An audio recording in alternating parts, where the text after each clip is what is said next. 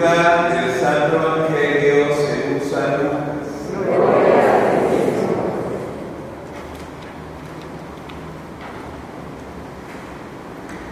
En aquel tiempo Jesús dijo a sus discípulos, había una vez un hombre rico que tenía un administrador, el cual fue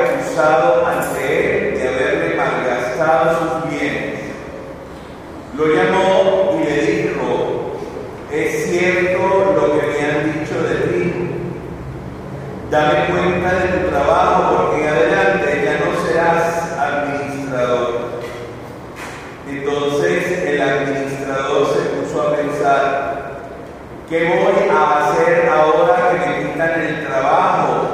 No tengo fuerzas para trabajar la tierra y me da vergüenza pedir limosna. Ya sé lo que voy a hacer para tener a alguien que me reciba en su casa cuando me despidan. Entonces fue llamando uno por uno a los deudores de su amo. Al primero le ¿cuánto le debes a mi amo?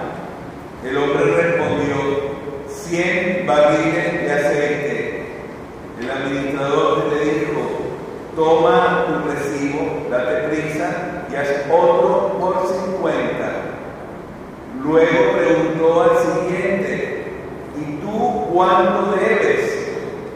Este respondió, cien sacos de trigo. El administrador le dijo, toma tu haz otro por ochenta. El amo tuvo que reconocer que su mal administrador había procedido con habilidad, pues los que pertenecen a este mundo son más hábiles en sus negocios que los que pertenecen a la luz.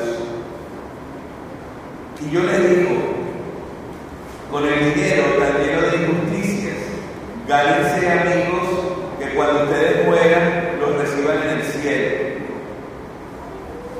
El que es fiel en las cosas pequeñas también es fiel en las grandes. Y el que es infiel en las cosas pequeñas también es infiel en las grandes.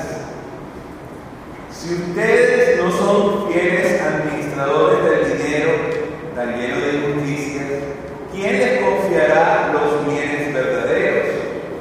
Y si no han sido fieles en lo que no es de ustedes, ¿quién les confiará lo que sí es de ustedes? No hay criado que pueda servir a dos amos, pues odiará a uno y amará al otro, y se apegará al primero y despreciará al segundo. En resumen, no pueden ustedes servir a Dios y al dinero. Palabra del Señor.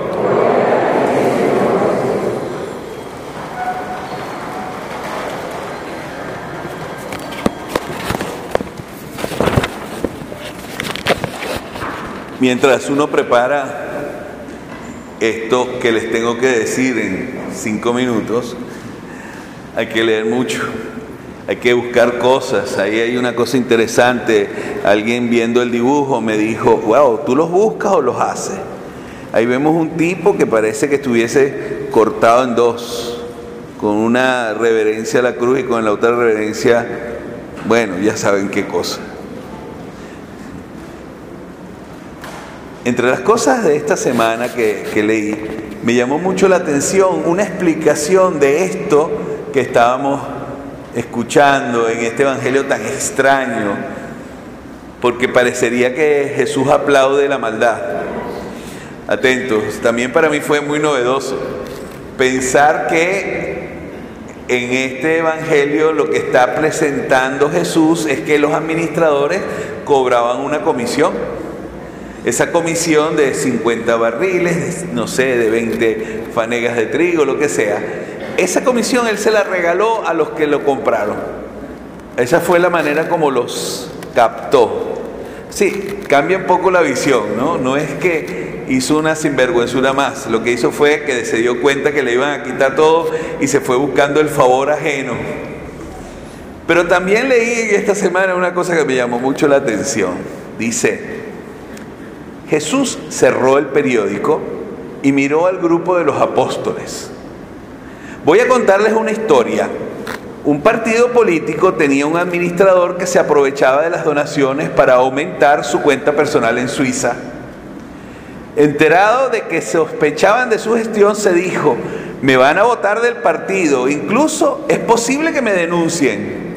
En la oposición no me darán trabajo, los bancos tampoco. ¿Qué puedo hacer? Iré anotando en una libreta todos los datos de que puedan inculpar a los jefes de los partidos. Amenazaré con publicarlos en la prensa y ante el miedo de que se conozcan, me dejarán tranquilo. Y luego me iré a una isla del Caribe a disfrutar el resto de mi vida. Eso es una aplicación del Evangelio a hoy. Pero no se van a una isla del Caribe.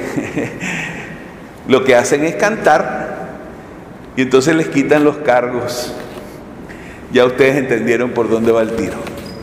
Ahora bien, la pregunta de fondo es, ¿qué es lo correcto?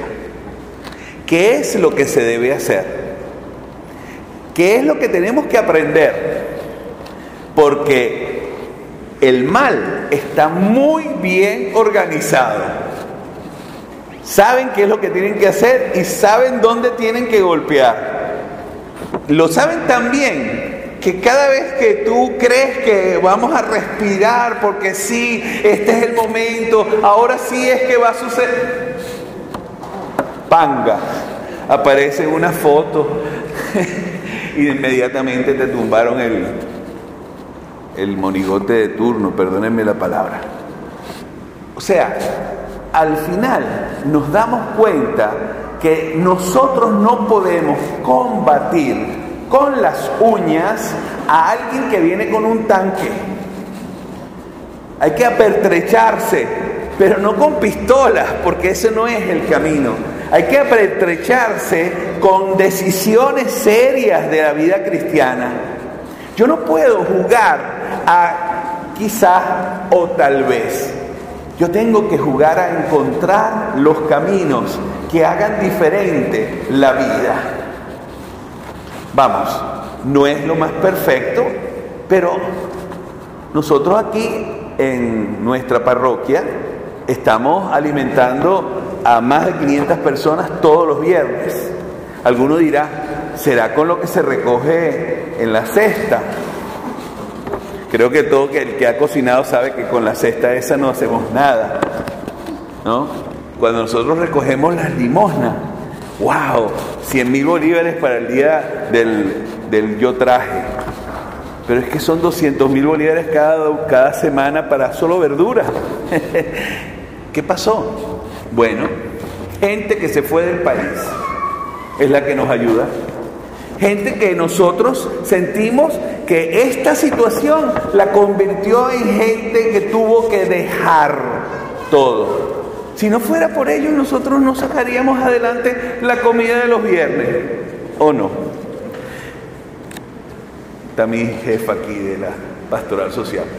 Oye, en definitiva, si te pones a ver lo que se supone que fue una desgracia, porque es una desgracia, el tener que salir de tu país para ir a trabajar a otro, porque no te quedó remedio, porque cuando tú consigues un beneficio, bueno, magnífico, agarra camino.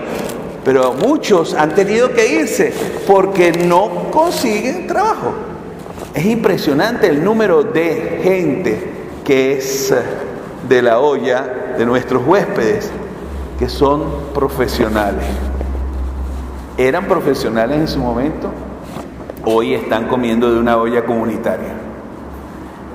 ¿Qué quiero decirles? La desgracia hay que voltearla, hay que darle vuelta, porque si nosotros nos quedamos en la desgracia, definitivamente no vamos a encontrar soluciones.